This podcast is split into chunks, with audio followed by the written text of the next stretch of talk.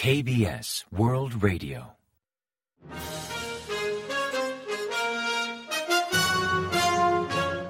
Informativo de KBS World Radio.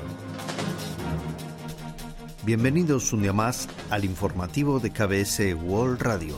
Les habla Javier Castañeda y tras el saludo les avanzamos los principales titulares del día 9 de marzo.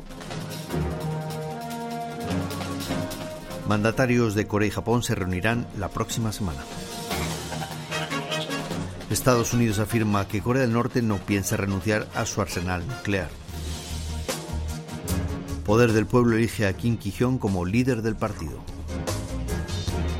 El gobierno valora suprimir la mascarilla en transporte público.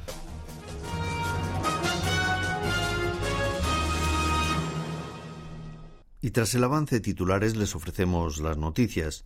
Presidencia ha confirmado la visita del presidente Yoon Suk-yeol a Japón los días 16 y 17 de marzo, donde mantendrá una cumbre con su homólogo Fumio Kishida.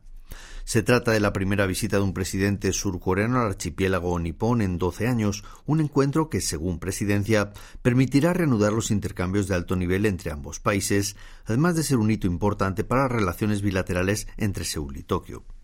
La administración de Yoon Suk-yeol aspira a superar los problemas del pasado histórico pendientes entre ambos países e impulsar nuevas relaciones con perspectivas de futuro, además de ampliar la cooperación económica, sociocultural y en materia de seguridad. La primera dama Kim Jong-hee acompañará al presidente en su viaje a Japón. Las autoridades de inteligencia estadounidense afirman que Kim Jong-un no tiene intención de renunciar a las armas nucleares y que Corea del Norte busca ser reconocido como potencia nuclear. Así lo recoge el informe anual sobre riesgos prioritarios de la Oficina del Director Nacional de Inteligencia de Estados Unidos, al afirmar que Pyongyang no piensa renunciar a su programa balístico nuclear. Kim Jong-un lo considera como el último mecanismo para mantener su régimen dictatorial y cree que con el paso del tiempo la comunidad internacional reconocerá a Corea del Norte como Estado nuclear. Avril Haines, directora nacional de inteligencia, explicó recientemente ante el Comité de Inteligencia del Senado que la insistencia del régimen norcoreano por los ensayos balísticos refleja su intención de ser reconocido de facto como Estado nuclear. En consonancia, la Oficina del Director Nacional de Inteligencia de Estados Unidos clasifica a las Fuerzas Armadas de Corea del Norte como amenaza grave para Estados Unidos y para sus aliados. El oficialista Poder del Pueblo eligió a Kim Ki-hyun como nuevo líder del partido tras obtener mayoría de votos y superar a su rival Ahn Chol-soo.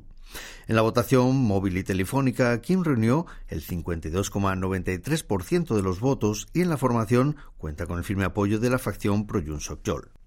Previamente, el líder oficialista fue juez y alcalde de Ulsan. Llegó a la política en 2003 como viceportavoz del entonces Partido Conservador Gran Nación y actualmente ocupa un escaño parlamentario por cuarta legislatura. Los resultados fueron anunciados durante el Congreso Nacional del Partido que tuvo lugar el miércoles 8, donde también eligieron como integrantes del Consejo Supremo al ex legislador Kim Che-won, al diputado Tae Yong-ho, a la legisladora Cho Soo-jin y a Kim Byung-min, quien formó parte del comité directivo interino, mientras que Chang Ye-chang emerge como representante juvenil. El gobierno surcoreano valora suprimir el uso obligatorio de mascarilla en transportes públicos.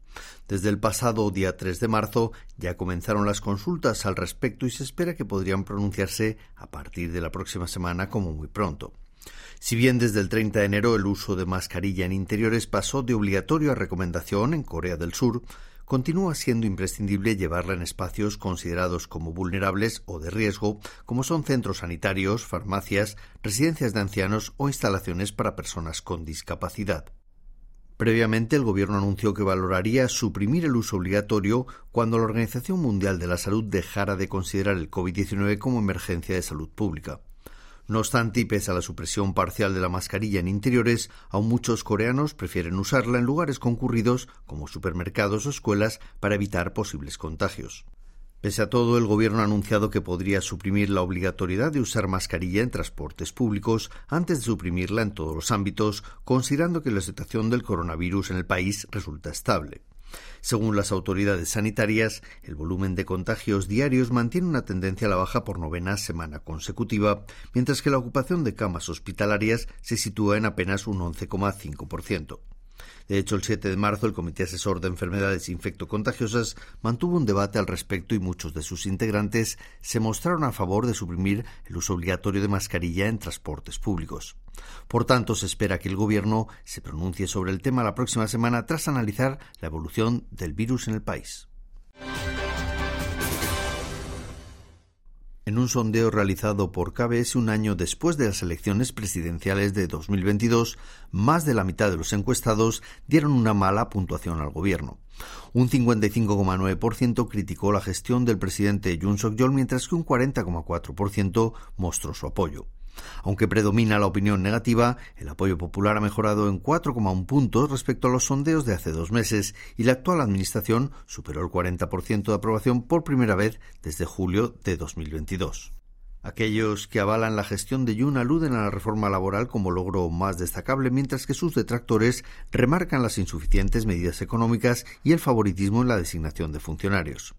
Por otra parte, un 52,1% de los encuestados consideró como erróneo el rechazo parlamentario a la moción de arresto contra Ichemion, el líder del principal partido opositor de Minchu. S. Oil celebró el jueves 9 la ceremonia inaugural del proyecto Sahin, un complejo petroquímico de gran envergadura en la ciudad de Ulsan, valorado en 9 billones 250 mil millones de wones, una inversión sin precedentes en el sector petroquímico de Corea del Sur.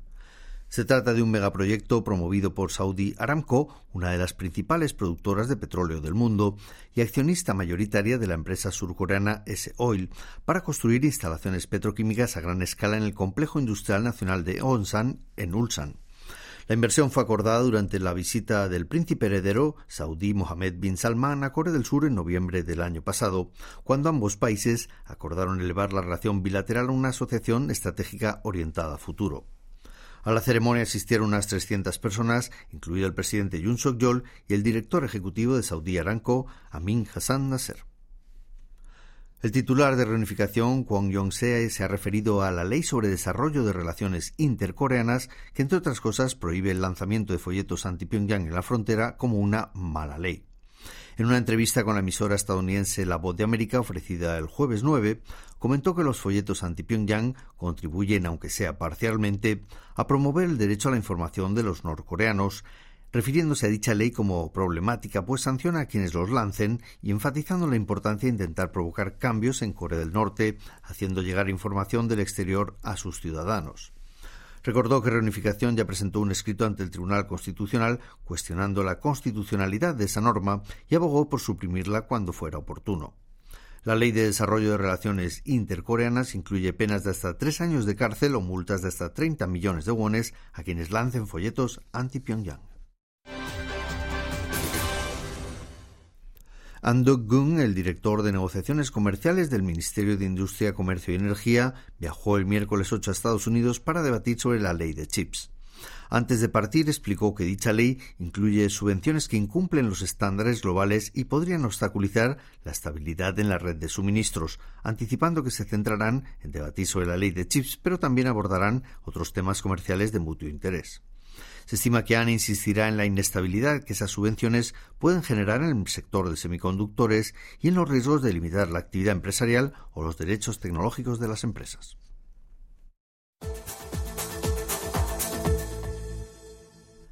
Y ahora pasamos a ofrecerles el pronóstico del tiempo.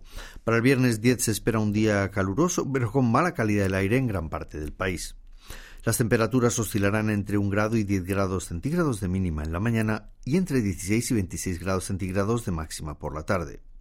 Y al persistir el tiempo seco, las autoridades han solicitado a los ciudadanos extremar las precauciones para evitar incendios forestales. Y a continuación comentamos los resultados del parqué.